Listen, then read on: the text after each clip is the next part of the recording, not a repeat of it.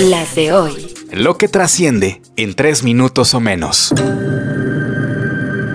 Las de hoy. Hoy es jueves 24 de agosto, soy Joaquín Martínez y estas son... Las de hoy.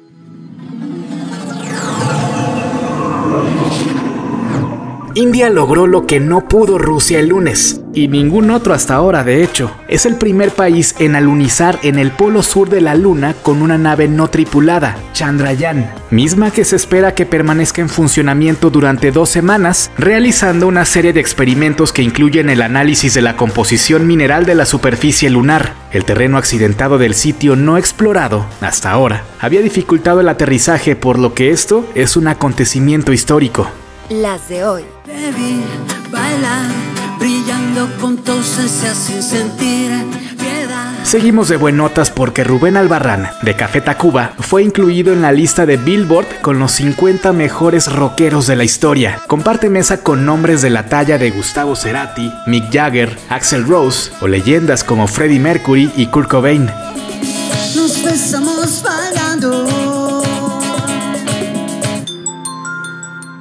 Las de hoy. AMLO contra el tío Richie. Respetable público, luchará. El gobierno de la 4T entró en pugna con la empresa Electra de Ricardo Salinas Pliego, también dueño de TV Azteca. El problema es que acusan al magnate de no pagar impuestos, no más 25 mil millones de pesos, y lo peor es que dicen que la corte está del lado del tío Richie, favoreciendo sus estrategias legales para retrasar los litigios. ¿Será que el presi AMLO ahora sí topó con pared? Las de hoy. Rompe Enrique Alfaro con Movimiento Ciudadano. El gobernador de Jalisco señala falta de claridad del partido rumbo al 2024. Él ha sido partidario de sumarse a la alianza opositora con el PAN, PRI y PRD. La diputada morenista Inés Parra se revela y denuncia ante la FGR a la Secretaría del Bienestar de López Obrador por corrupción y posible daño al erario por 6 mil millones de pesos. La Corte autorizó al INAI, véase Instituto de Transparencia, sesionar con solo cuatro comisionados. Esto luego de casi medio año de porque los senadores de Morena no han designado las tres vacantes pendientes.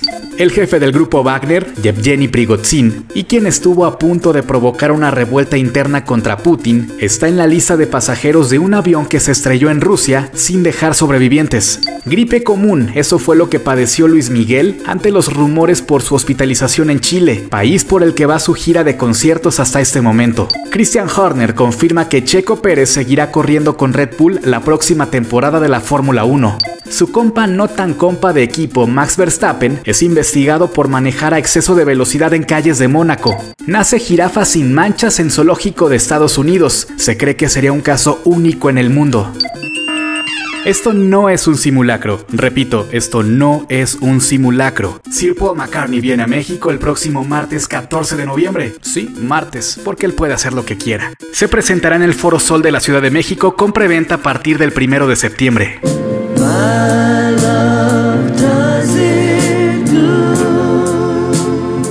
¿Te gusta cómo contamos las noticias? Ayúdanos a llegar a más personas y comparte este episodio. Con la producción de Alejandro Gómez y guion de Joaquín Martínez, estas fueron Las de hoy.